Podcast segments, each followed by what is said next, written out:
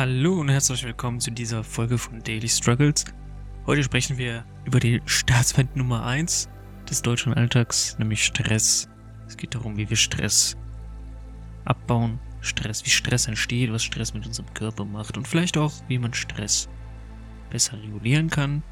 Und gleich vorneweg, warum nehme ich mir überhaupt das Recht heraus, jetzt über so ein psychologisches Thema zu sprechen? Ganz einfach, ich bin auch zertifizierter Entspannungspädagoge und psychologischer Berater. 2020 habe ich das alles gemacht, wollte dann Entspannungskurse geben an Volkshochschulen, aber 2020, wir erinnern uns zurück, sind so große Veranstaltungen nicht mehr möglich gewesen. Deswegen ist das Thema irgendwie so ein bisschen untergegangen. Dennoch ist das Wissen natürlich da und die Möglichkeit, dass ich Spannungs Entspannungstechniken weitergebe. Und natürlich ist das Stress einer der Hauptthemen, wenn man sich damit beschäftigt. Ja, Stress ist für uns Deutsche nichts Neues leider. Normal ist das auf jeden Fall nicht. Und ich war letzten Sommer in Ungarn und habe auf jeden Fall erkannt, dass die Leute dort weniger gestresst sind, viel entspannter sind. Und ja, damit wir Stress so ein bisschen verstehen, was da passiert, wird es jetzt ein bisschen psychologisch, denn wir sprechen jetzt über das Nervensystem. Ein Nervensystem ist Nervengewebe in seiner Gesamtheit und wir haben vor allem das zentrale Nervensystem, wo die ganzen Reize und Informationen verarbeitet werden, aber auch das periphere Nervensystem, quasi das ausführende Organ des Körpers, was dann auf die Information körperlich reagiert. Und innerhalb des peripheren Nervensystems gibt es sehr viele Hirnnerven, zum Beispiel Nahtnerven und des Weiteren kann man das periphere Nervensystem eben auch in das vegetative und somatische Nervensystem unterteilen. Und wir schauen uns vor allem das, Ve das vegetative Nervensystem an, wenn wir über Stress sprechen. Denn dieses unterteilt sich wiederum in zwei Bereiche, aber den Sympathikus und einmal den Parasympathikus. Und das sind Begriffe, die man auf jeden Fall ja, wissen sollte, wenn man sich mit Stress beschäftigt. Und der Parasympathikus ist quasi der Anspannungsnerv, bewirkt eine Leistungssteigerung. Wenn wir irgendwie Gefahr oder Bedrohung haben, dann sorgt der Parasympathikus dafür, dass diese Kampf- oder Fluchtreaktion stattfinden kann. Das heißt, die Muskeln spannen sich, man hat mehr Energie, Konzentration und Leistung für einen kurzen Moment. Die Pupillen weiten sich, der Pulsschlag und der Herzschlag werden auch schneller, die Atmung wird flach. Alles wird eben so körperlich reguliert, dass wir quasi für diese kurze Bedrohung genug Ressourcen aufbringen können. Dann haben wir aber noch den Parasympathikus, das ist quasi das Gegenstück, der Entspannungsnerv sozusagen, Erholung, Regeneration und Ruhe. Und eigentlich sollten diese beiden Gegenspieler immer im Gleichgewicht sein, haben wir ja ein normales, ausgeglichenes Leben, ist aber natürlich in Deutschland nicht der Fall, wir haben eine starke Überreaktion des Sympathikus, eine starke Reizüberreaktion, wenn man Stress langfristig im Körper hat.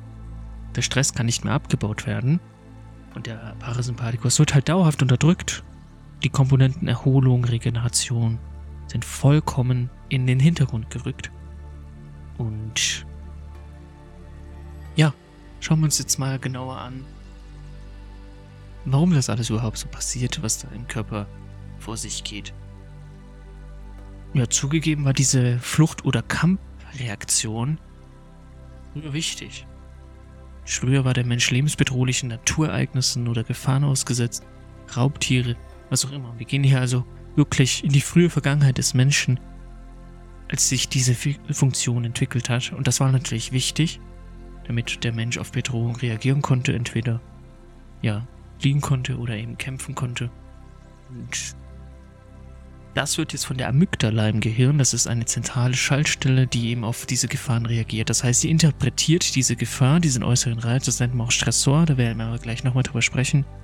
Die reagiert auf diese äußeren Reize, bewertet das als Gefahr und dann kommt es eben zu dieser Reizausschüttung im Sympathikus. Dadurch gehen dann einige Prozesse im Körper vonstatten. Zum Beispiel werden Stresshormone produziert Cortisol und Adrenalin, die dazu führen, dass sich eben der Pulsschlag verschnellert, der Herzschlag verschnellert, die Blutzirkulation sich verändert, der Stoffwechsel sich verändert, die Atmung flacher wird, schwitzige Hände, Pupillen, all das. Also diese typischen Symptome einer Stressreaktion.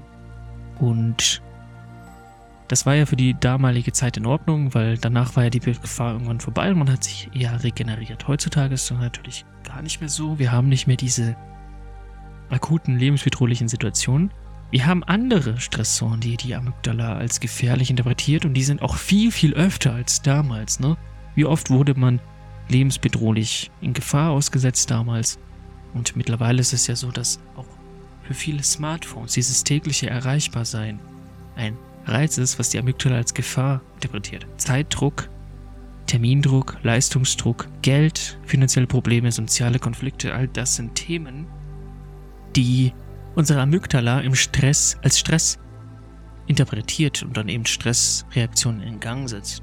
Und das Krasse ist ja, dass ähm, die immer mehr in einer sehr kurzen Zeitspanne kommen. Das heißt, wir haben vielleicht am Tag achtmal so eine Reaktion, die wir als bedrohlich interpretieren. Das heißt, wir haben achtmal akute Stressreaktionen.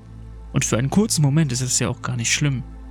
Es gibt ja den Parasympathikus extra, um diese Stresshormone wieder auszuleiten. Das ist ja die Aufgabe durch Regenerierung, durch Erholung. Übrigens auch Verdauung ist ein wichtiger Punkt im Parasympathikus, auch eine autonome Körperfunktion. Das vegetative Nervensystem ist ja auch das autonome, es sind die ganzen ähm, Prozesse, die automatisch ablaufen, wie zum Beispiel Atmung, die aber natürlich auch von, äh, ja, vom Gehirn und so weiter gesteuert werden. Aber du kannst da gar nicht, musst da gar nicht aktiv steuern. Und Verdauung ist ein wichtiger Punkt für die Regeneration. Das ist nämlich quasi die Entgiftung und Erneuerung des Körpers wird auch über die Verdauung. Das heißt, wenn du eine gute Stressreaktion hast, merkst du eine Veränderung der Verdauung, Übelkeit oder Durchfall, und natürlich auch die Erholung. Also Thema Schlaf ist natürlich auch außer Balance geraten. Und ja, die Zeitspanne ist halt sehr knapp. Ne? Das heißt, wir haben dauerhaft so ein Stresslevel in uns. Wir haben so einen Stresspegel, der immer akut ist. Und wir schaffen es gar nicht, diese Stresspegel runterzufahren. Und das ist auch der Hauptgrund, warum wir dann dauerhaft gestresst sind. Es, wir haben also quasi eine innere Anspannung in uns. Wir sind ständig auf Spannung für einen kurzen Moment sind diese Stresshormone durchaus zu verkraften für den Körper. Wie gesagt, es nimmt ja auch eine Konzentrationssteigerung zu. Um, ja, wir haben natürlich messbare Veränderungen im Hirnstrumpel, auch die Körpertemperatur verändert sich. Und das ist für einen kurzen Moment gar nicht so schlimm. Das kann der Körper durchaus. Was aber nicht kann, ist, wenn wir es nicht schaffen, diesen Stresspegel runterzufahren. Und das Interessante ist, dass wir natürlich ähm, auch subjektiv ist, was wir als Stressreiz sehen. Also Stress ist sowohl die Körperreaktion als auch das, der äußere Reiz, den wir als Stress oder Gefahr interpretieren, sodass wir dann eine Stressreaktion körperlicherseits ausführen. Das heißt, was jetzt für mich Stress ist, muss nicht für dich Stress sein. Wenn mich jetzt zum Beispiel Multitasking stresst, ich bin in einem Großraumbüro und da ist der Lärm. Das wäre so ein klassischer äußerer Reiz, es wird Stressor genannt, der jetzt in mir Stress auslöst. Lärm ist für mich sehr stressig. Ähm, muss nicht sein, dass es für dich stressig ist. Vielleicht kannst du mit Lärm, mit das Gerede von anderen Menschen, vielleicht kannst du dich da viel besser konzentrieren als ich. Das heißt, es ist auch ein bisschen subjektiv und da merkst du schon, dass wir so ein bisschen Spielraum haben, was Stress angeht. Also, das ist auf jeden Fall auch nochmal ein wichtiges Thema. Dennoch haben wir jetzt natürlich, wie gesagt, viele Stressoren, Umwelteinflüsse, die auf uns einwirken, die wir jetzt eben als Gefahr interpretieren, subjektiv. Das ein paar habe ich schon genannt. Multitasking, Lärm, Zeitdruck, Termindruck, finanzielle Probleme, soziale Dinge, Streit, aber natürlich auch klimatische Verhältnisse oder politische Verhältnisse. Das alles können Reize sein, auf die wir mit Stress reagieren. Und es gibt auch tatsächlich Stressoren, die man so ein bisschen unterschätzt, die aber durchaus natürlich dramatisch sind. Und da hätten wir zum Beispiel den Leistungsdruck auf der Arbeit, wenn man immer das Beste geben muss und das irgendwie auch der eigene Anspruch ist. Also Erwartungshaltung sind auch so klassische Stressoren, die wir als Stress aufnehmen können, also beziehungsweise die, die in unserem Körper eben Stresshormone auslösen. Wir haben eine hohe Erwartungshaltung, Kritik von anderen kann auch als Stress interpretiert werden. Doppelbelastung mit Arbeit und Beruf. Natürlich auch stressig. Und Informationsflut nicht zu unterschätzen. Wir sind ständig erreichbar, Social Media, es stresst uns. Stell einfach mal dein Handy für eine halbe Stunde weg und du wirst dich selbst ertappen, wie oft du an das Handy denkst, wie oft du daran denkst, wer hat mir jetzt geschrieben, was geht gerade so auf Social Media.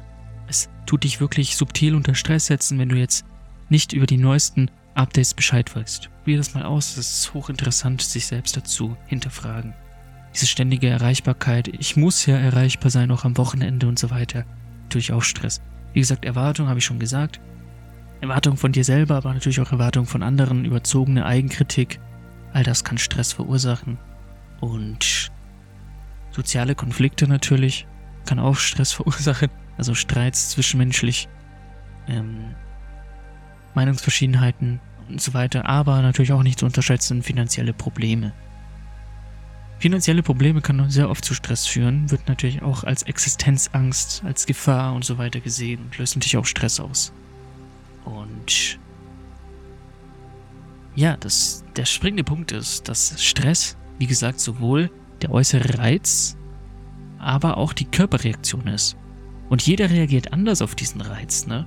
Das ist der Punkt, worauf ich hinaus wollte. Jeder reagiert anders auf diesen Stressor. Was für mich stressig ist, muss nicht für dich stressig sein.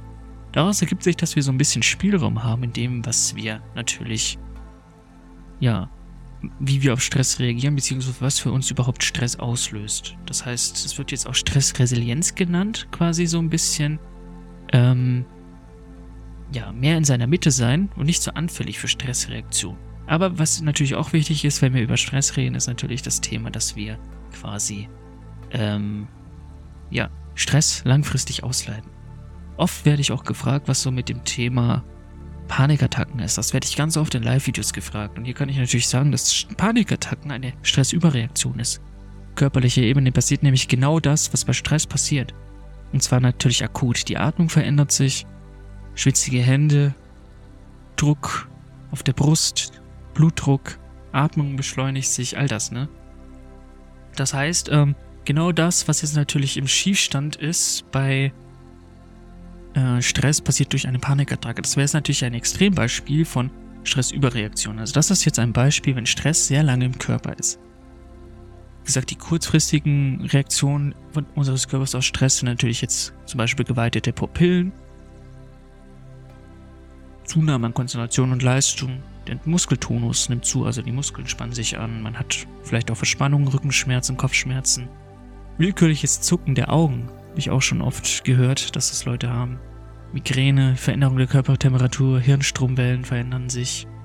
Man ist oft anfällig für Erkältung, Tinnitus. Langfristige Symptome, wenn wir es also nicht schaffen, dieses Gleichgewicht zwischen Sympathikus und Parasympathikus wieder auszugleichen, wären jetzt zum Beispiel Muskelschmerzen, Schlafprobleme, mentale Überforderung, Sehschwäche, Atemprobleme, Beckenschiefstand, Verdauungsprobleme, Gedächtnisverlust, Gleichgewichtsstörungen, sexuelle Unlust, Burnout, Magenprobleme, Ängste, Depressionen und Panikattacken. Und ja, wie gesagt, das sage ich dir jetzt nicht, um dir Angst zu machen, sondern das sage ich dir als Impuls, dass man es auch, dass es wichtig ist, dass man dieses Gleichgewicht im Parasympathikus und Sympathikus wieder ja, in Harmonie bringt. Und es gibt sehr viele Möglichkeiten, wie man Stress abbauen kann, wie man ein bisschen mehr Stressresilienz, also Widerstand gegen Stress ähm, herbeiführt. Und eine wichtige Sache habe ich schon gesagt, es ist auch abhängig deiner Interpretation der Reize von außen. Die sind subjektiv. Wie gesagt, was für mich Stress ist, muss nicht für dich Stress sein. Und hier hast du auch ein bisschen Spielraum, wenn du ein bisschen so die äußeren Reize, wie du auf Situationen im Alltag reagierst. Wenn du da so ein bisschen ja, Reflexion reinbringst, weil du so ein bisschen Abstand hast und so ein bisschen dich beobachtest, wie du auf diverse Anforderungen im Alter reagierst, dann kannst du hier viele Stressoren ja bereits im Vorfeld unterdrücken. Also wie reagierst du auf die diversen Alltagsprobleme? Reagierst du zum Beispiel, wenn du angeschrien wirst, Kritik bekommst, setzt dich das unter Druck? Oder setzt dich das nicht so unter Druck? Solltest also in erster Linie bei Stress in dich hineinschauen, was passiert da mit dir, wenn du jetzt in einer Alltagssituation bist. Was passiert da mit dir, wenn du jetzt Multitasking in einem Großraumbüro bist und da herrscht Lärm und du kommst eigentlich gar nicht an deine täglichen Aufgaben, weil du ständig vom Telefon unterbrochen wirst, ständig ruft dich jemand an, ständig unterhalten sich deine Kollegen lautstark. Was passiert da in dir? Wie reagierst du darauf? Das wäre natürlich der wichtigste Punkt, also Stress langfristig zu reduzieren. Wie reagierst du auf diese Reize, das auffrisst, das wirklich achtsam zu beobachten und zu erkennen, ah, okay, was passiert, wenn ich jetzt anders reagiere? Also wenn mich das jetzt, wenn ich das versuche, mich jetzt nicht so sehr davon verunsichern zu lassen. Kritik ist auch immer ein großer Punkt. Du gibst zum Beispiel auf Arbeit eine Aufgabe ab und dein Chef sagt, oh, das und das hätte ich besser gemacht. Jetzt gibt es auch Leute, die das wirklich persönlich nehmen und als richtige Kritik aufnehmen. Es gibt aber auch Leute, die das als Optimierung und Lösungsanbieten interpretieren und das gar nicht so schlimm finden. Sagen, oh, okay, cool, danke, kann ich beim nächsten Mal besser machen. Aber wie gesagt, es gibt natürlich Leute, die natürlich, muss man auch dazu sagen, dann natürlich auch schon ein paar Triggerpunkte in sich haben, das sowieso dann verletzend auffassen, wenn man kritisiert wird. Dann so die Gedanken verursacht werden, oh, ich mach's ja nie jemandem recht und also innere Kind-Themen muss man hier natürlich dann auch so deutlich sagen, aber jeder Reiz von außen kann so oder so gesehen werden. Es muss nicht immer derselbe Stressor bei jedem Menschen sein. Das ist das, worauf ich aufmerksam machen möchte. Ein weiterer wichtiger Punkt ist natürlich jetzt, dass du den akuten Stress ausleitest. wenn es schon so weit kommt, dass du diese klassischen Stressüberreaktionen hast, Panikattacken, wenn der Stress auf körperlicher Ebene schon so stark ist, dass du aus dem Nichts Panikattacken hast, dann solltest du wirklich schauen, wie du deinen Stresspegel runterfahren kannst. Und das sind ganz einfache Dinge. Es muss nicht das teuerste Entspannungstraining sein, autogenes Training, progressive Muskelspannung ist natürlich hilfreich. Es hilft schon, einen Spaziergang zu machen. Es hilft schon, Dinge zu tun, die dir wieder Energie zurückgeben. Weil wenn du den ganzen Tag nur Energie investierst im Alltag, die Person will etwas von dir. Du musst das machen, das machen, die Pflicht erfüllen, die Verbindlichkeit erfüllen. Du verlierst die ganze Zeit Energie, dann du darfst auch etwas tun, was dir Energie zurückgibt. Bei mir ist es zum Beispiel mit dem Hund laufen im Wald. Das gibt mir Energie zurück. An See fahren gibt Energie zurück. Ein schönes Buch lesen gibt Energie zurück. Gitarre spielen gibt mir Energie zurück. Ich habe diese wichtigen Ausgleiche in meinem Alltag.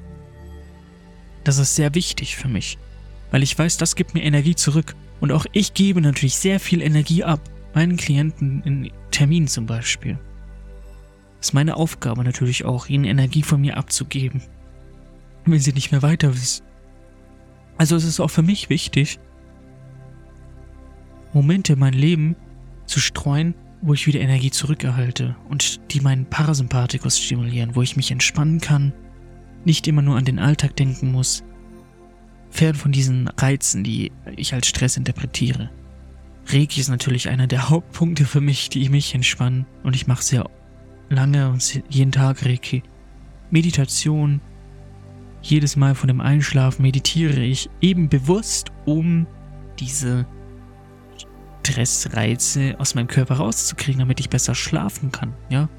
Erinnere dich, Schlafprobleme, Verdauungsprobleme sind die typischsten Stressreaktionen, weil dadurch der Parasympathikus eben blockiert wird. Der ist aber wichtig für Schlaf und Verdauung, Regeneration. Und interessant ist auch, dass dein Entspannungstyp, also die Art und Weise, wie du entspannst, mit deinem Lerntyp zusammenhängt. Bist du zum Beispiel jemand, der gerne über das Hören lernt, also du hörst zu und lernst so, dann ist das auch dein Entspannungstyp. Dann könntest du jetzt zum Beispiel Meditationen hören, geführte oder Frequenzen. Ja. Oder wenn du gerne Videos schaust zum Lernen, dann könntest du jetzt Entspannungsvideos schauen oder Filme oder Buch lesen. Also es gibt wirklich ein, eine Vielzahl an Möglichkeiten. Wichtig ist nur, dass du wirklich auch bewusst dich oft dazu entscheidest, ausgleichende Komponenten in dein Leben einzubauen, die irgendwie auch positive Gefühle auslösen, dass du mal mit Freunden weggehst, was unternimmst, wäre so eine Möglichkeit. Musik hören oder Musik machen, künstlerisch ak aktiv sein, Bilder malen, basteln, wenn dir das liegt. Irgendwas, ne? Wenn du das aber gar nicht machst, auch keine Meditation, keine Entspannungstrainings, und du ständig, ständig diesen Stresspegel hast, dann fehlt nicht viel, bis was passieren muss von außen, damit der Tropfen quasi zum Überlaufen kommt, ne? Und ich hoffe, dass dir damit ein bisschen bewusster wurde, falls bei dir gerade diese innere Anspannung, Unruhe, diese, diese Reizbarkeit, diese kurze Zündschnur, falls das dich gerade die ganze Zeit begleitet und du quasi so ein bisschen überfordert bist oder gereizt bist, dass das nicht natürlich ist. Es ist kein natürlicher Zustand, so zu sein. Es ist nicht vorhergesehen, die ganze Zeit unter Stress zu stehen.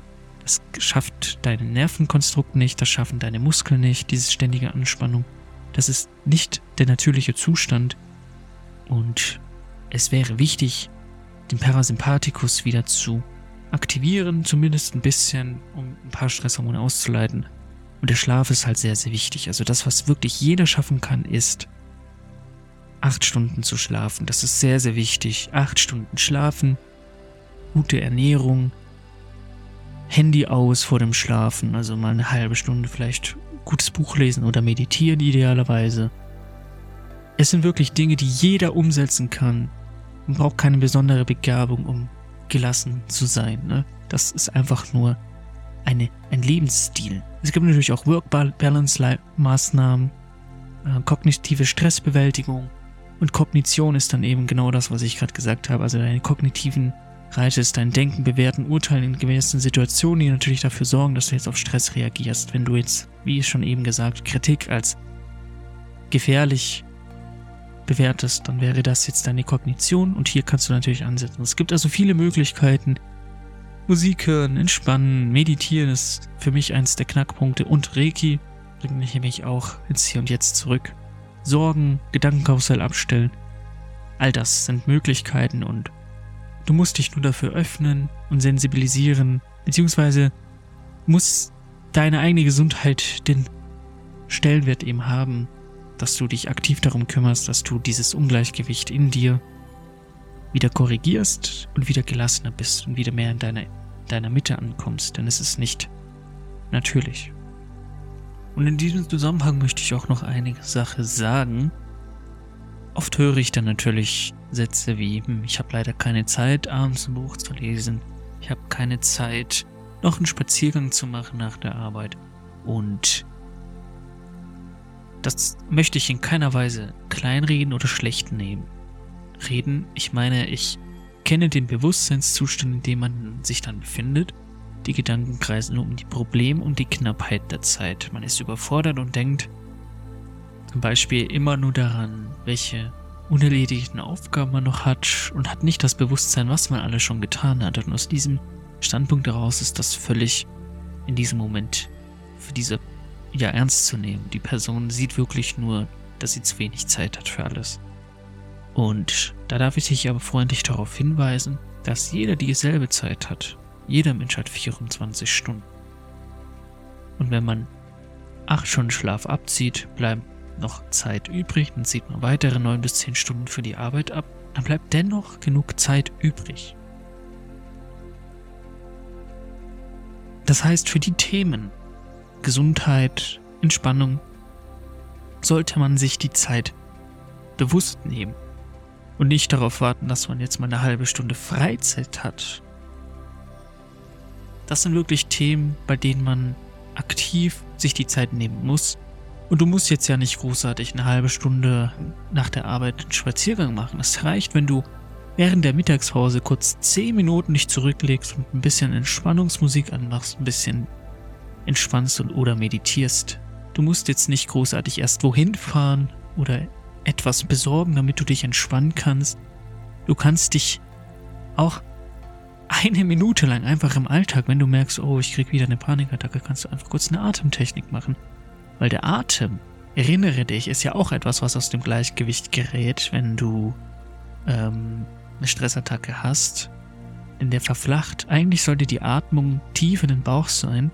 Diese tiefe Bauchatmung wird aber umgekehrt bei einer Stressreaktion. Es ist eine schnelle Schnappatmung.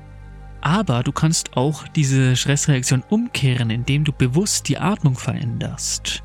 Wenn du dich selber dabei ertappst, wie du wieder Stress hast, dann versuche einfach mal zehnmal tief in den Bauch zu atmen. Immer wieder sage ich das, was die Atmung angeht, auch meinen Schülern. Die Atmung ist wirklich ein wichtiges Instrument, um im Hier und Jetzt anzukommen. Es ist quasi ein Anker. Und die Atmung, wenn du bewusst einfach zehnmal tief in den Bauch atmest, merkst du, wie du ruhiger wirst, wie sich dein Herzschlag verlangsamt. Das ist wirklich ein Lifehack. Du musst nur bewusst einatmen und das allein hilft dir schon. Dennoch möchte ich dich, wie gesagt, darauf aufmerksam machen, dass für solche Themen es sich lohnt, sich bewusst Zeit zu nehmen. Und wenn jemand sagt, ich habe keine Zeit ähm, für eine Entspannungstechnik oder eine Meditation, dann merke ich schon, aha, die Person hat halt andere Prioritäten, was auch nicht wertend gemeint ist, aber die Person hat die falschen Prioritäten, beziehungsweise nicht die falschen Prioritäten, sondern hat nicht Priorität auf die langfristige Gesundheit. Das merke ich dann immer recht schnell bei so einer Antwort. Bei mir ist das zum Beispiel auch so, dass ich sehr viel arbeite, von morgens bis abends hocke ich am Laptop, habe aber immer wieder mal eine Pause dazwischen. Ich arbeite ja auch nicht zwölf Stunden durch. Es gibt Abende, an denen hocke ich bis 22 Uhr vom Laptop. Aber ich mache ja nicht 14 Stunden ohne Pause. Ich habe immer wieder mal Breaks dazwischen. Ich mache Sport eine Stunde. Ich gehe mit dem Hund zwei Stunden laufen. Ich meditiere. Immer wieder mache ich kleine Dinge, um Energie zu regenerieren. Auch Reiki natürlich ein wichtiger Aspekt. Immer wieder nehme ich mir mal eine 10 Minuten Auszeit. Das ist wichtig. Ich habe halt den Tag so strukturiert, dass ich einigermaßen die Zeit, äh, die Energie über den Tag halten kann, ohne dass ich jetzt irgendwie an Konzentration und Kreativität verliere. Also wenn es dir nicht möglich ist, eine halbe Stunde nach der Arbeit irgendwie noch schnell irgendwie einen Spaziergang zu machen, dann baue es halt zwischen den Aufgaben ein. Das ist auch eine Möglichkeit, die ich selber auch so mache einfach. Das muss einfach nur eine Priorität werden und das ist kein Hexenwerk. Du musst es einfach nur als wichtig finden, dass du geerdet und zentriert im Alltag bist und nicht so sehr gestresst bist. Wenn du es schaffst, dass das eine Priorität in deinem Leben hat, dann steht dem nichts im Wege. Vielen lieben Dank für dein Zuhören, vielen Dank für dein Sein und bis zum nächsten Mal.